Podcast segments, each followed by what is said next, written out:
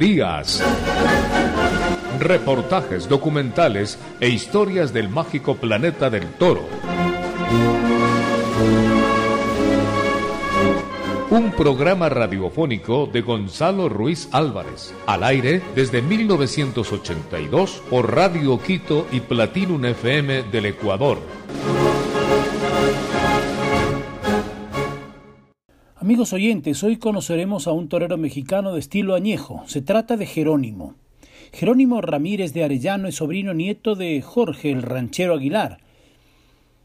Nacido en el Distrito Federal el 3 de noviembre de 1977, desde pequeño se formó en un ambiente taurino, como cuenta Jerónimo para torerías. ¿Qué tal, Gonzalo, amigos de torerías?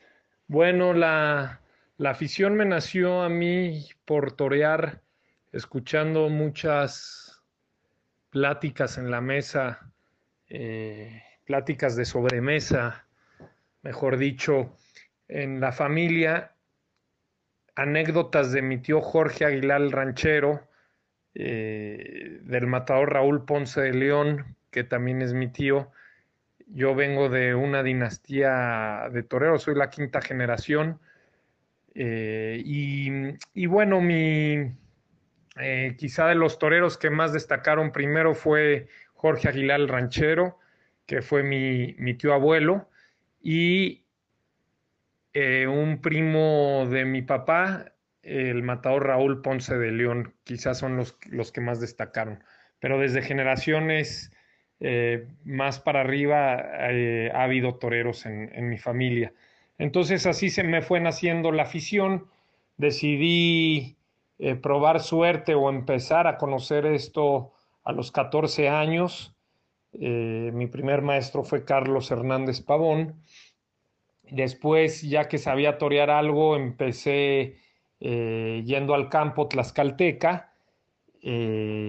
principalmente la primera vaca que yo tenté fue la ganadería de Piedras Negras, donde acabo de torear una corrida. Bueno, he toreado muchas corridas de esta casa, pero ahí el ganadero Raúl, Raúl González, pariente lejano mío también, eh, me vio y, apostó por mí porque me habrá visto cualidades en ese momento y pude, pudo, pude, este, pudo apoyarme y me abrió las puertas. Eh, a los 17 años eh, fui novillero, debuté como novillero y a los, a los dos años y medio de haber debutado me presento en la Plaza México teniendo triunfos. Fui seleccionado en el primer encuentro mundial de novilleros en, en, España, donde alterné con, con varios novilleros de todo el mundo, incluyendo paisanos en ese entonces, eh, paisano de ustedes, un matador que admiro mucho, el matador Mariano Cruz Ordóñez. Jerónimo debutó como novillero en Santa Ana de Chautampán el 6 de agosto de 1995. El torero mexicano participó en el Festival Mundial de Novilleros, lo que le llevó a torear en España y Francia. Regreso de España, donde hice todo el año del 99. Eh, estuve haciendo temporada en España y Francia, toreando ocho novilladas en España, seis novilladas en España y dos en Francia. Y bueno, plazas importantes, entre ellas de las novilladas que participé en los ruedos importantes fue, bueno, empezando por la Real Maestranza de Sevilla, en Castellón, en el Puerto Santa María, eh, este, y algunas en provincia de Madrid. Regreso en el perdón, fue el año 98 y en el año 99, en febrero, tomo la alternativa en Puebla de manos de Enrique Ponce. Eh, mi testigo fue Rafael Ortega, Toros de Lebrija. Eso fue el 6 de febrero de 1999. Y Jerónimo llegó hacia la alternativa ese 6 de febrero de 1998 con Toros de Lebrija junto a Enrique Ponce como padrino y Rafael Ortega como testigo ambos conocidos en Ecuador. La confirmación en la Plaza México fue con toros de Shajay el 12 de diciembre de 1999. Miguel Báez Litri fue el padrino y Enrique Ponce el testigo, ambos españoles. Sobre su estilo de torear y la escuela mexicana, Jerónimo nos da su impresión. Bueno, no fui en mi interpretación del toreo, no, no influye mucho directamente mi tío Jorge Aguilar el ranchero, porque él muere cuando yo tenía tres años. Entonces no recuerdo nada de él.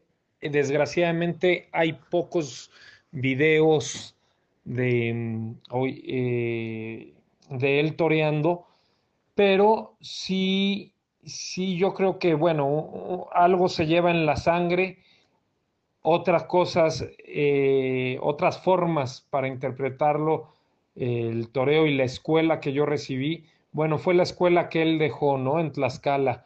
Él yo creo que a la mayoría de los toreros tuvo mucha influencia sobre ellos, les dejó, eh, dejó una escuela tlaxcalteca, entonces, eh, y mexicana que viene de la misma línea de su maestro, de mi tío Jorge, el maestro Fermín Rivera. Entonces, sí hay una línea donde, donde pues me enlaza con él, ¿no? Entonces, eh, además, yo siempre he admirado pues, a muchos toreros y sobre todo de esa época, eh, hablo como, como, Manuel Capetillo, eh, como Silverio Pérez, a lo mejor un poquito antes, como Lorenzo Garza, esa época de oro que yo creo que existió, que hubo en México. Entonces, tengo ese, esa escuela, esa línea por la técnica, por la técnica que he recibido de mis maestros. En pocas palabras, creo que en México el toro te permite eh, torear pues muy largo, ligar muchos muletazos en una tanda, eh, eh, poderte expresar en cada muletazo con, con largueza, con hondura y, y, con ese, y con ese ritmo lento que tiene el toro mexicano, ¿no? Entonces, quizá por eso yo he aprovechado eh, esas cualidades del toro, porque al fin y al cabo creo que pues el toro va marcando las escuelas o las interpretaciones que hay en cada país, ¿no? Se habla de una escuela, yo diría más que nada esa interpretación eh, mexicana, se habla de una sevillana, de una rondeña, etcétera, ¿no? Y yo creo que el toro va marcando esa pauta. Entonces, eh, quizá por eso me relacionen como un torero clásico mexicano, donde yo creo nunca me ha importado mucho mi estética como el, como el fondo que yo eh, tengo en cada muletazo, en cada lance, ¿no? La expresión que yo tengo eh, más adentro del corazón, del alma, sin cuidar tanto mis formas eh, estéticas a lo mejor, ¿no? Una, una te lleva a otra, pero, eh, pero siempre me ha importado más el sentir y el poder transmitir y que el público transmita lo que yo hago antes de cuidar una forma eh, delante del toro. Es muy importante que Jerónimo nos cuente la diferencia que encuentra entre la forma de embestir del toro español y el toro mexicano. El torero aprovecha para describirnos sobre los dos encastes fundamentales, pero diferentes en México, los de la línea de Piedras Negras y de San Mateo, y las define con claridad y certeza. Bueno, cuando yo estuve en, España, lo que más pude hacer de campo y torear los, los toros y novillos fueron del encaste más de, lo que viene las líneas de Parladé. Entonces es un toro más, más, eh, eh, más movido, más galopador, más franco en sus arrancadas. Eh, no humilla tanto como el toro mexicano, entonces lleva un ritmo más rápido a la hora de los de embestir. y y a veces se desplaza eh, más, ¿no? Pero sobre todo es que como viene galopando más y no braceando como el toro mexicano a un ritmo más lento, el, toro mexicano le permite humillar eh, más, viene más humillado y eso eh, hace más lento el ritmo que trae a la hora de embestir. a veces me figura y he visto toros de, de la ganadería de, Victoria, de Victorino Martín, donde me, se me asemeja más al toro mexicano, que no van tan no vienen galopando, sino, sino braceando, entonces eh, eh, eh, con un ritmo más lento. En cuanto al campo mexicano, yo lo divido en dos, en dos, en dos líneas. Todo lo que viene del encaste, eh, bueno, no del encaste, sino todo lo que viene de las líneas de San Mateo y todo lo que viene de las líneas de Piedras Negras. El comportamiento de, de esos toros para mí son muy, muy distintos. ¿Por qué? El toro de San Mateo sale más, hace una salida más avanta y se va definiendo conforme va pasando la lidia y se va yendo a más eh, durante la faena de, muleta. Normalmente eh, son toros que tienen muchos muletazos, que a lo mejor de salida no los no logras ver que traigan algún fondo que aguanten en cuanto a bravura eh, o que vayan a aguantar tanto porque aparentan más, más mansos quizá por esas salidas avantas que hacen, pero eh, se va yendo a más, se va yendo a más, se va centrando el toro y rompe y entonces tiene muchos muletazos y, eso es lo que caracteriza más a lo que viene de, de, la línea de San, de San Mateo. Y lo que viene de Piedras Negras, eso es al revés, hace una salida muy entregada desde el principio, eh, desde, con el capote, rematando mucho en burladeros, entregándose mucho desde el principio. Eh, y yo creo que por eso son toros que no tienen faenas tan duraderas como lo que viene de San Mateo, de muchos muletazos. A lo mejor son toros, yo siempre les digo a mis compañeros cuando me preguntan que, cómo, cómo veo, le digo, son toros que tienes 20 a 40 muletazos y no más para cortar las orejas. El toro se entrega desde salida, transmiten mucha bravura, eh, tienes que hacerle las cosas muy bien, te piden el carné de matador, pero, eh, pero son toros que, que, por esa entrega eh, se desfondan más rápido también. Entonces, la verdad yo disfruto mucho las dos líneas y gracias a Dios me he podido acomodar eh, también con esas dos líneas, la de San Mateo y la, lo que viene de San Mateo y lo que viene de Piedras Negras. Jerónimo, en sus 22 años de matador, hizo dos cortes en su carrera por motivos familiares. Nos dice que siempre es difícil volver a empezar. Ahora nos explica cómo llevó la pandemia y cómo se dedicó a las labores tradicionales mexicanas como la charrería. Bueno, en esta pandemia la verdad es que no nada más yo, ¿no? Creo que todos los toreros nos las hemos visto negras eh, es muy difícil de repente eh, parar. En mi caso, yo, yo tenía muchas corridas firmadas por, por delante, había dejado buen ambiente la temporada, en la temporada de la Plaza México, que esa te ayuda mucho a abrirte ferias importantes acá en México o muchas plazas. Y, y, bueno, pintaba muy bien para mí el año cuando, cuando viene esta, esta pandemia, ¿no? Tuve que, pues se cancelaron muchas corridas y, bueno, gracias a Dios, yo, una forma de prepararme yo para torear es vivir mucho todas mis tradiciones, vivir mucho mi campo mexicano, mi campo bravo, eh, mis tradiciones. Hay una tradición que es la charrería, que se considera el deporte nacional acá en, México. Eh, yo siempre he estado muy ligado a, a ese modo de vida tradicional, de mis tradiciones he estado muy ligado al campo en México, viviendo en el campo, entonces eso me ayudó para sobrevivir pues económicamente y para no no desesperarme en la parte espiritual, ¿no? En la parte eh, tanto emocionalmente como espiritualmente, seguirme nutriendo.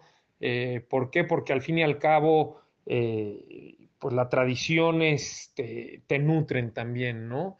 Entonces, eh, desgraciadamente no pude seguir preparándome al ritmo que yo llevaba para torear, de repente agarraba un capote, una muleta, me invitaban al campo, el campo que está muy lejos de donde yo vivo, yo estoy en la zona de Tlaxcala, entonces cuando me invitaban a torear toros, a tentaderos lejos, no podía asistir por la parte económica, porque no estaba ingresando eh, lo, que, lo que estaba ingresando toreando y, no podía tener esa preparación, ¿no? Yo creo que nos pasó a muchos toreros acá en México. Sin embargo, gracias a Dios estoy en una zona donde hay muchas ganaderías, que es Tlaxcala.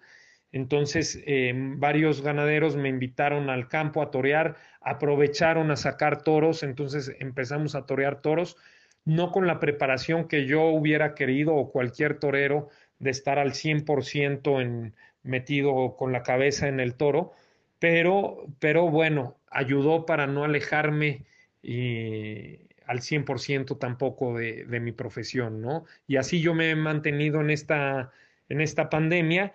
Eh, las ganaderías que más me invitaron eh, al campo fue Piedras Negras, fue la de Aro, fue este, la de Zacatepec, por ejemplo, entre otras ganaderías, ¿no? Eh, entre otras ganaderías, pero fueron las que más me, me estuvieron invitando y me echaron toros, entonces muy agradecido con ellos y con todos los demás ganaderos que me, que me invitaron porque, porque no se murió la velita, ¿no? Siempre esas idas al campo te mantienen vivo y así es como yo me mantuve hasta ahora que, que fui a Zacatecas a torear esta corrida de Piedras Negras precisamente, donde estaba cumpliendo 150 años la ganadería en manos de la familia González y se me hizo bonito ir, a pesar de que la parte económica está muy difícil, como yo creo que en todos lados, pero eh, sobre todo por el cariño que yo le tengo a la ganadería, porque repito, es una de las ganaderías donde yo me he hecho torero.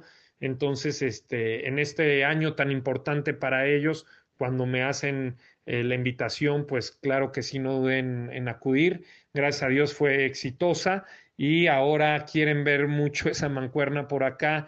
Eh, nos acaban de hablar para ir este, a Durango eh, a una temporada que va, pero quieren vernos con los Piedras Negras, porque siempre esa ganadería acá en México pues tiene como que un plus para el aficionado, ¿no? Por su bravura, por lo, la emoción que tienen los toros, eh, sean bravos, sean mansos, sea el toro que sea, tiene mucha emoción y el aficionado le gusta mucho verlos.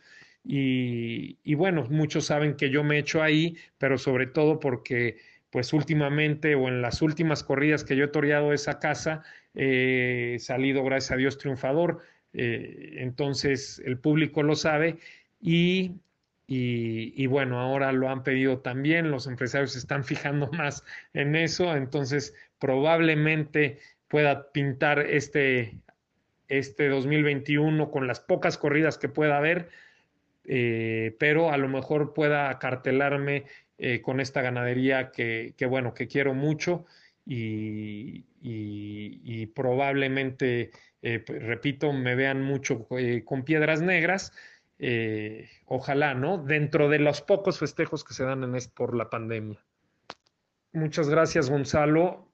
un saludo a todos los aficionados de, torerías. Eh, espero estar pues pronto por allá para poder dejarme ver en Ecuador. No he tenido la oportunidad de pisar los ruedos por allá, pero tengo una ilusión grandísima por ese país tan, tan taurino que tienen ustedes. Muchas gracias y, y bueno, estoy a sus órdenes.